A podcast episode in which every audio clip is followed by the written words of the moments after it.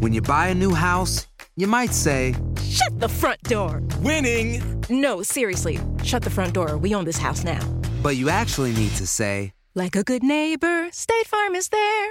That's right. The local State Farm agent is there to help you choose the coverage you need. Welcome to my crib. no one says that anymore, but I don't care. So just remember, like a good neighbor, State Farm is there. State Farm, Bloomington, Illinois. Aloha mamá, ¿dónde andas?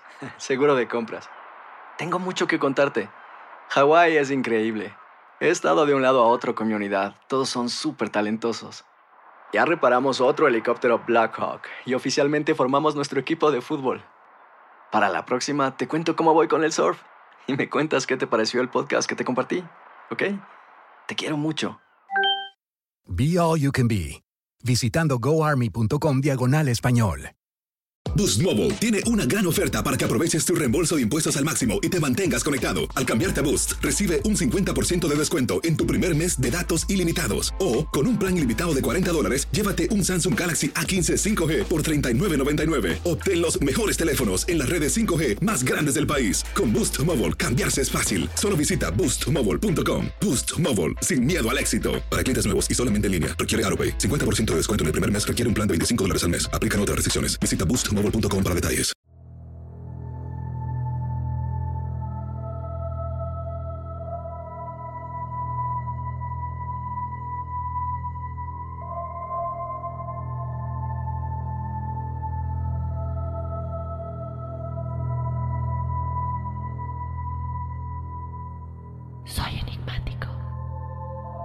Enigmáticos, bienvenidos a otro episodio de Testimoniales Enigmáticos. Mi nombre es Dafne Wegebe. Yo te doy la bienvenida a otra semana de historias paranormales y sobrenaturales que ustedes nos hacen llegar. Como siempre, antes de empezar con las historias de esta semana, yo te invito a que nos cuentes tu testimonial y que participes en este episodio. Únicamente nos tienes que mandar tu historia a enigmas.univision.net.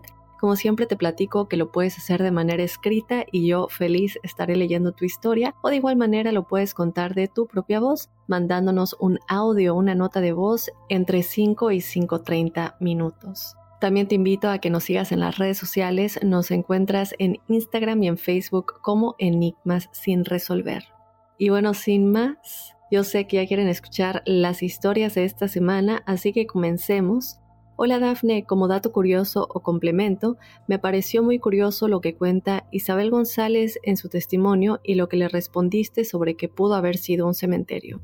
Esto lo platicamos, si no me equivoco, en el testimonial de hace dos semanas y para darles un resumen rápidamente a lo que se refiere, es que Isabel nos estaba contando cómo ella vive en unas casas y bueno, en estos fraccionamientos de Infonavit en México y cómo tenía experiencias paranormales, más que nada una señora que se presentaba afuera de la casa buscándola a ella y cuando un amigo medium se presentó, eh, si no me equivoco era un amigo medium por lo que recuerdo, le dijo básicamente que el espíritu de esta señora no le quería decir nada a él, que ella se quería comunicar directamente con ella, es decir, con Isabel. Hasta el día de hoy, o por lo que hasta donde nos contó el testimonio Isabel, ella no sabe realmente qué es lo que quería esa señora que estaba afuera de su casa y que la llamaba. Y lo que yo le comenté a ella en ese, en ese testimonial, sin irnos más a fondo, vayan a escucharlo porque si no, no le damos oportunidad eh, a este testimonial para decir su experiencia es que yo tengo amistades que viven en, en, fraccionamientos de Infonavit en México y que específicamente una de mis amistades tuvo experiencias paranormales y después se entera que este fraccionamiento en específico había sido construido sobre un lugar en el que hace mucho tiempo había un cementerio entonces, esto puede ser una de las razones, lo hemos hablado en muchos episodios, que cuando estos cuerpos o muchas veces eh, se remueven estos lugares en donde los cuerpos solían descansar, suele suceder esto, también nos lo han platicado varios eh, enigmáticos. Es una opción, como siempre no estamos asegurando nada, esto es básicamente a lo que este testimonial se está refiriendo. Entonces, después de esta pequeña explicación, vamos a continuar.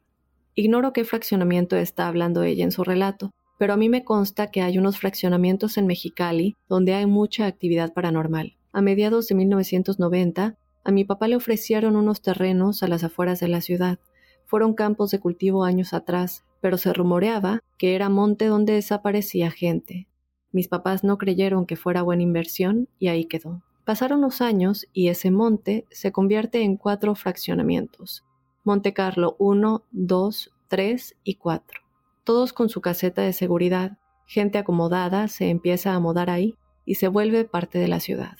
Mi familia y yo nos terminamos mudando a un fraccionamiento cerca de ahí y asistí a la preparatoria con muchos que vivían en Monte Carlo.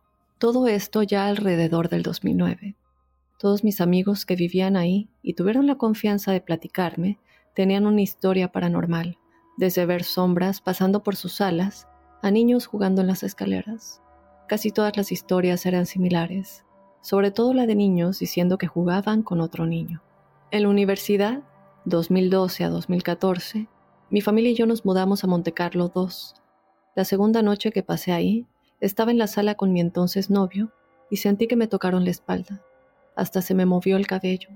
Como atrás de mí estaban las escaleras, volté pensando que sería mi mamá y volté con toda normalidad. No miré nada y regresé la vista a mi novio, el cual solo me dijo, ¿tú también lo viste? En ese momento caí en cuenta de lo que estaba pasando y lo único que pude hacer fue hacerme bolita en el sofá y él me abrazó. Los dos estábamos temblando del miedo. Pasaron unos minutos y le pregunté que qué había mirado. Dice que detrás mío pasó una luz negra. Así lo dijo, estoy repitiendo sus palabras, y que pensó que por eso había volteado. Yo le expliqué lo que sentí. Lo más curioso es que no percibí negatividad.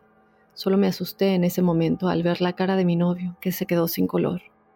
Cuando él decidió irse, yo me quedé en la casa y esa noche dormí bien. No dormí con miedo. El cuarto de mi mamá y el mío compartían pared. Mi perro chihuahua le gruñía a la misma esquina de la pared compartida. En mi cuarto era la esquina superior derecha y en el de mi mamá esquina superior izquierda. A veces a las nueve de la noche y otras en la madrugada, siempre me despertaba el perro con el gruñido. Las veces que nos tocó a mi mamá y a mí juntas, sí volteábamos a la esquina, pero terminábamos ignorándolo, viendo la televisión. Más que miedo era una sensación rara e incómoda de que no sabes qué está pasando pero ciertamente solo me daba mucho miedo cuando pasaba de madrugada, al punto de no querer ni abrir los ojos ni a ver qué hora era. Para finales del 2012, ya sentía confianza con el grupo de amigos que tenía en la universidad. Uno de esos amigos vivía en el mismo fraccionamiento, pero más cerca de la entrada, y mi casa estaba al fondo de este. Termino de contarles esto, que me apagaban las luces, se movían cosas, y veo que nadie tiene cara de sorpresa. Al contrario, todos estaban mirando entre todos. Les pregunté qué pasaba y su respuesta fue, estábamos esperando que nos platicaras algo paranormal desde que te mudaste a esa casa. Mi primo, mi vecino de la izquierda, llama una vez al año a un padre a bendecir su casa porque ve una sombra negra parada frente a su cama por las noches. Duramos en esa casa dos años. No nos fuimos por lo paranormal, sino por otras razones, pero lo más fuerte pasó esa segunda noche y al paso de los meses dejaron de pasar o dejé de percibir lo paranormal. Hasta mi perro dejó de gruñirle a la pared. Que yo sepa, mi mamá nunca llevó a nadie ni hizo nada. Pero por mi parte, yo solo una noche le dije que me dejara en paz, que estaba cansada y que necesitaba dormir, y fue la última vez que me molestaron. No te escribo tanto para que salga en un testimonial, solo quise compartirte esta anécdota después de escuchar el testimonial de Isabel. Saludos. Y por eso precisamente, estimada, es que nos gusta que nos cuenten sus historias porque muchas veces alguien también ha vivido algo similar y entre todos nosotros nos vamos ayudando, dándonos cuenta que no somos los únicos que vivimos estas cosas y tal vez lo que le ayudó a uno puede ayudar a alguien más que esté viviendo una situación similar. En este caso vemos algo similar que lo que le había pasado a Isabel y esto es sin duda alguna lo que pasa en muchos de estos fraccionamientos nuevos que se construyen en áreas de monte. Y aquí algo que me gustó que platicaste es que una noche tú le pediste que por favor estabas cansada y que querías dormir. Y esto es importante porque muchas veces, no siempre, desde luego depende del espíritu y qué tipo de vibra, no sé, pero creo que aquí es clave que desde el principio dijiste que no sentiste una mala vibra y que de hecho habías dormido bien esa noche cuando, cuando viste esa sombra. Este es clave para saber que a lo mejor no era un espíritu que tuviera una mala energía, malas intenciones o que quisiera que se salieran de esa casa. Y lo que tú haces es comunicarte con él. Comunicarte simplemente no quiero que estés aquí, déjame dormir por favor. Y aquí es cuando muchas veces hay que tenerle más miedo a los vivos que a los muertos. Entonces, ahí está, Isabel, si escuchaste este testimonial, tienes alguien por aquí que se identifica con tu historia. Muchísimas gracias. Vámonos con otro testimonial. Por aquí nos escriben. Hola Dafne, te escribo desde Chile. Decirte que me encanta tu podcast, llevo escuchándolo casi un año y me encanta cada capítulo. Muchísimas gracias. Te escribo para compartir algo que me pasó hace pocos días. Era un sábado por la noche y estaba con una amiga en casa. Estábamos conversando y yo la miraba atenta cuando de repente comencé a ver una luz que emanaba de su silueta. Primero era una luz blanca y luego se tornó de color verde y naranja. Supe que era su aura, se veía precioso. Comentarte que antes solo veía una luz alrededor de las personas, pero nunca había visto una aura así tan bella llena de colores. No quise comentarle en el momento a mi amiga porque pensé que se asustaría Luego de que se fue le conté y comencé a investigar sobre el tema. Según entendí, puedes ver tu propia aura en el espejo, lo cual intenté pero me dio miedo y no seguí intentando. Luego me dispuse a meter más leña en la estufa, y cuando hacía eso vi a un hombre de reojo, un hombre vestido de negro, ya adulto, más anciano, con un sombrero, y estaba parado mirando hacia la puerta. Me sentí asustada porque nunca había visto algo así. Comencé a pensar que podría ser algo relacionado con el tarot, ya que llevo tiempo leyendo las cartas. No sé qué piensas tú, espero que puedas ayudarme y compartir mi testimonial. Te mando un saludo y un cálido abrazo, Fernanda. Postata, puedes compartir mi nombre sin problema.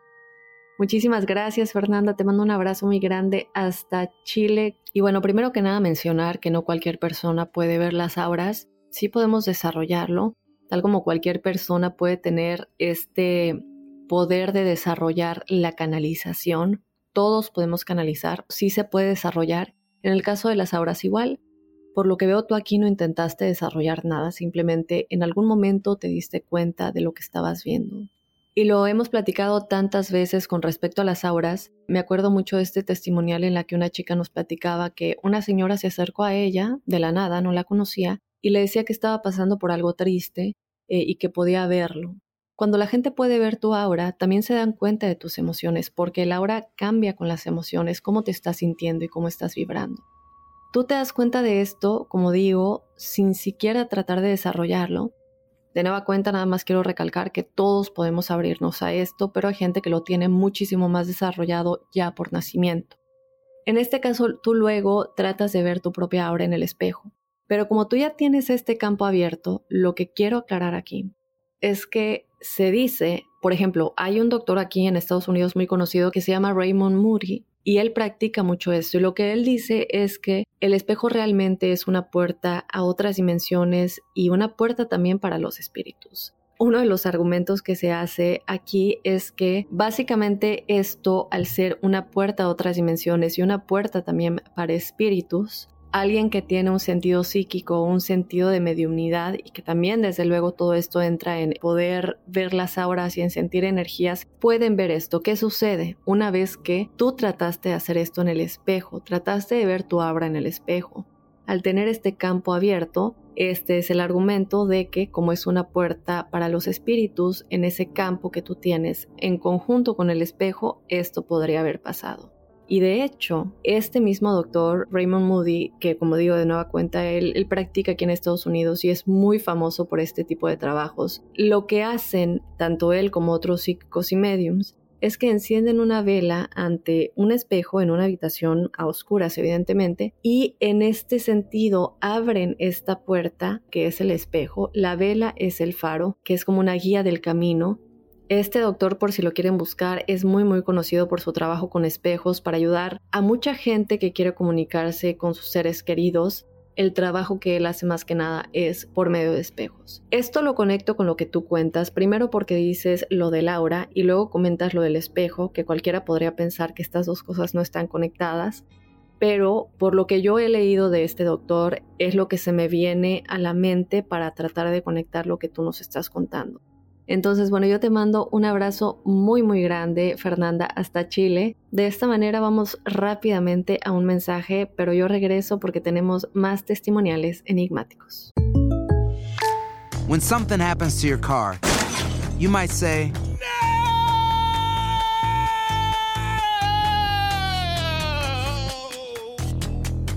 My car! But what you really need to say is something that can actually help. Like a good neighbor, State Farm is there. And just like that, State Farm is there to help you file your claim right on the State Farm mobile app.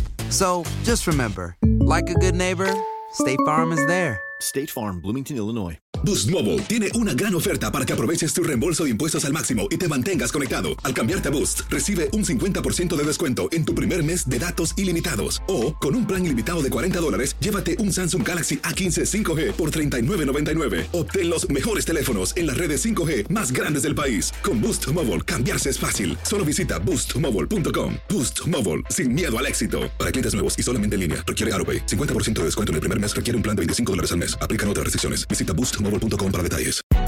Hay gente a la que le encanta el McCrispy y hay gente que nunca ha probado el McCrispy. Pero todavía no conocemos a nadie que lo haya probado y no le guste. Para pa pa pa. Y bueno, ya regresamos con más testimoniales enigmáticos. Nos vamos con este que nos dice, hola Dafne y enigmáticos, soy de Colombia. Quiero contar mi testimonio. Tengo 46 años y cuando era niño, de unos 4 o 5 años, fui raptado por alguien que no vi. Y fue así.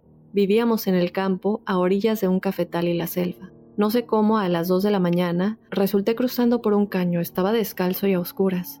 Ahí me di cuenta que mis padres, que aún viven, me estaban tratando de alcanzar y me llamaban, pero yo no los reconocía.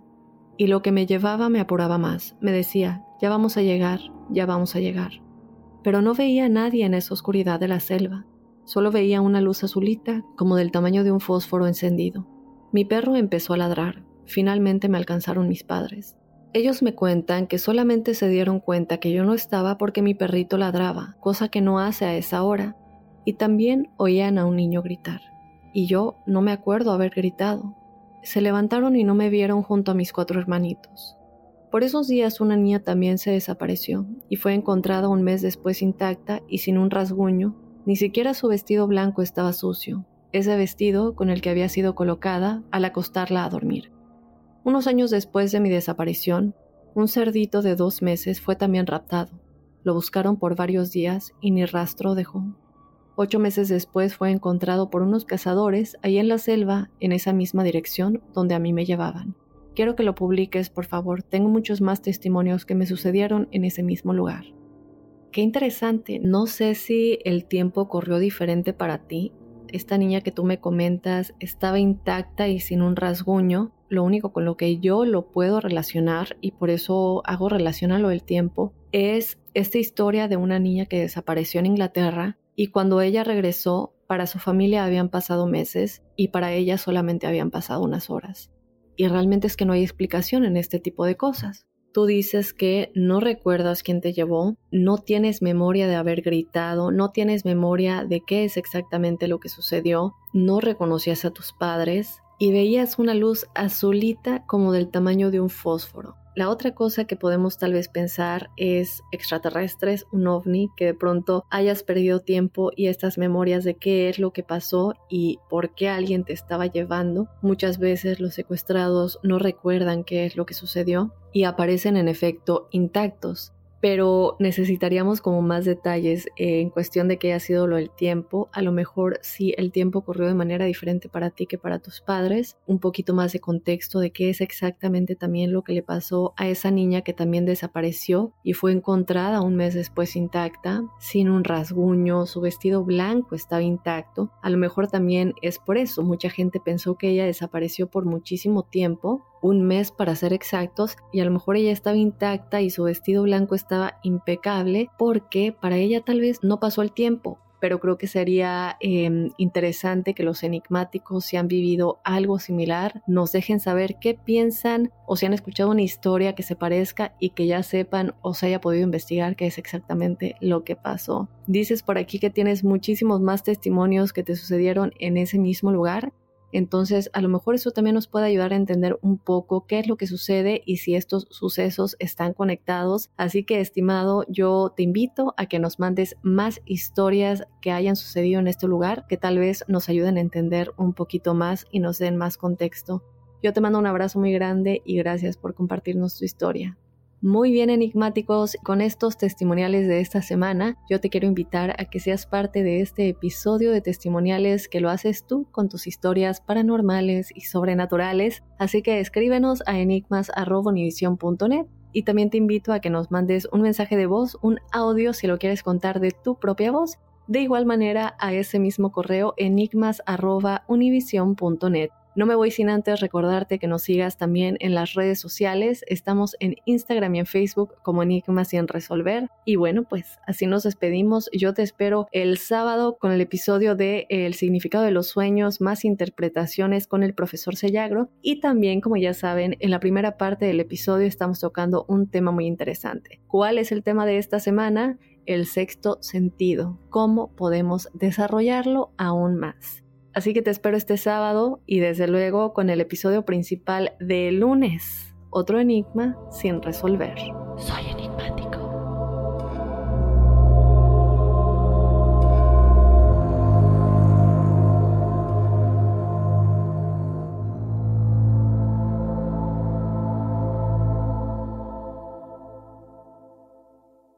Boost Mobile tiene una gran oferta para que aproveches tu reembolso de impuestos al máximo y te mantengas conectado. Al cambiarte a Boost, recibe un 50% de descuento en tu primer mes de datos ilimitados. O, con un plan ilimitado de 40 dólares, llévate un Samsung Galaxy A15 5G por $39.99. Obtén los mejores teléfonos en las redes 5G más grandes del país. Con Boost Mobile, cambiarse es fácil. Solo visita boostmobile.com. Boost Mobile, sin miedo al éxito. Para clientes nuevos y solamente en línea, requiere AroPay. 50% de descuento en el primer mes requiere un plan de 25 dólares al mes. Aplican otras restricciones. Visita Boost Mobile Si no sabes que el Spicy McCrispy tiene Spicy Pepper Sauce en el pan de arriba y en el pan de abajo, ¿qué sabes tú de la vida? Para, pa, pa, pa. Ahorra más en JCPenney, más tu oportunidad de conocer a Shaquille O'Neal. Este sábado 4 de mayo todos ganan durante la entrega de cupones de 10, 50 o hasta 100 dólares, solo en la tienda mientras duren. De 11 a.m. a 1 p.m., los miembros de JCPenney Rewards tendrán una oportunidad exclusiva de encestar para conocer a Shaq. Habla con un asociado en la tienda o visita jcp.com y conoce más sobre la jugada. JCPenney, vale la pena. Cupón válido el 4 de mayo en selección de estilos. Entrega de cupones solo en la tienda para mayores de 18 años.